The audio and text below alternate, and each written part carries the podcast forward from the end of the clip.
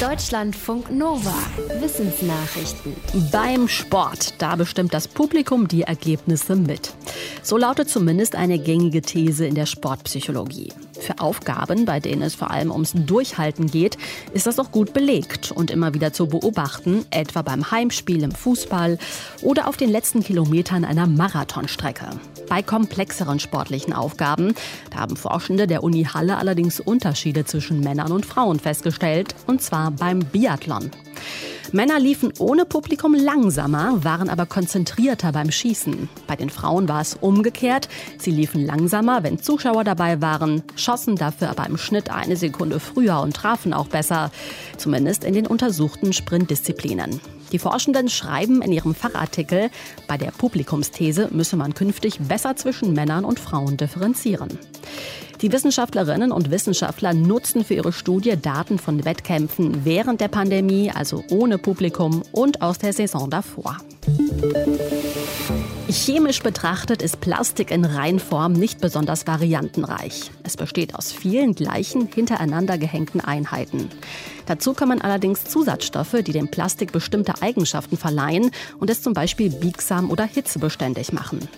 Eine Gruppe Forschender der ETH Zürich hat diese Zusatzstoffe untersucht und klassifiziert.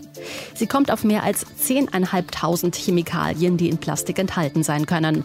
Der Fachartikel dazu stuft rund ein Viertel davon als bedenklich ein, etwa weil sie schlecht abbaubar sind, sich in Organismen anreichern oder schlicht giftig sind. Dazu kommt, für mehr als die Hälfte dieser als bedenklich eingestuften Plastikzusatzchemikalien finden sich keine Regulierungsrichtlinien, weder in den USA noch in Japan oder der EU.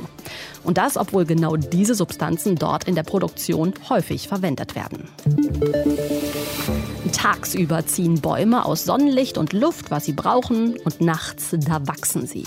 Das berichtet die Schweizer Forschungsanstalt für Wald, Schnee und Landschaft. In der Studie heißt es, Bäume bilden vor allem im Dunkeln neue Zellen, weil die Luft dann meistens feuchter ist. Das machen die Forschenden fest an jahrelangen Messungen von 170 Bäumen an verschiedenen Orten in der Schweiz. Im Forschungsnetzwerk TreeNet wurde dokumentiert, wie viel die Baumstämme pro Stunde dicker werden. Und auch Luftfeuchtigkeit und Wasser im Boden wurden mit erhoben. Aus den Daten lesen die Forschenden, dass die Luftfeuchtigkeit entscheidend für das Wachstum ist, nicht die Kohlenhydrate oder das Wasser im Boden. Das liegt ihnen zufolge daran, dass der Baum bei trockener Luft mehr Wasser über die Blätter oder Nadeln abgibt, als er über die Wurzeln aufnehmen kann. Mit dem Überleben allein ist nicht alles gut. Wer eine lebensbedrohliche Situation übersteht, bekommt es oft mit psychischen Symptomen zu tun. Posttraumatische Belastungsstörung heißt das dann. Für Diagnostik und Behandlung gibt es speziell dafür entwickelte Fragenlisten. Was aber ist mit Menschen, die solche Situationen nicht nur einmal erleben, sondern ihr Leben dauerhaft bedroht sehen? Forschende aus Israel haben Menschen untersucht, die nahe des Gazastreifens leben und für diese spezielle Form traumatischer Belastung neue Symptomfragebögen entwickelt. Ihr Vergleich mit den Kriterien der posttraumatischen Belastungsstörung zeigt, für die Schwere der Symptome ist nicht die tatsächliche Bedrohung entscheidend. Es kommt vielmehr darauf an, wie stark jemand eine solche Bedrohung selbst erlebt. Zu den Symptomen einer posttraumatischen Belastungsstörung gehören Depressionen und Angsterkrankungen, aber auch die sogenannten Flashbacks, bei denen eine lebensbedrohliche Situation nochmal erlebt wird.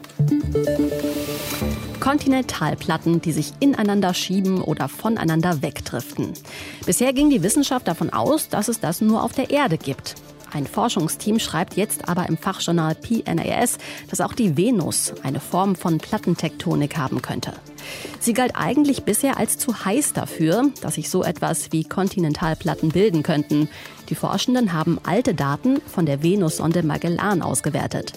Dabei haben sie knapp 60 Stellen gefunden, die Krustenschollen sein könnten, die sich gedreht oder verschoben haben. Das wäre vergleichbar mit der Plattentektonik auf der Erde, allerdings in kleinerem Maßstab. Die Forschenden sagen auch, dass die Venusplatten sich eher wie Schollen im Packeis bewegen. Diese Art der Tektonik könnte es auch auf der frühen Erde gegeben haben. Schwebfliegen sind die Hochstapler unter den Insekten. Mit ihren schwarz-gelben Streifen tun sie so, als seien sie Bienen, haben aber keinen Stachel. In einer anderen Disziplin sind sie aber so gut wie ihre Vorbilder. Nach Daten der Washington State Universität in den USA tragen Schwebfliegen ihren Teil zur Bestäubung von Pflanzen bei. Bei Feldstudien auf Bauernhöfen wurde gezählt, welche Insekten welche Blüten wie oft besuchen. Die Schwebfliegen leisteten dabei mehr als ein Drittel dieser Arbeit und trugen so ihren Teil zur Bestäubung der Pflanzen bei, vor allem bei Erbsen, Kohl- und Liliengewächsen.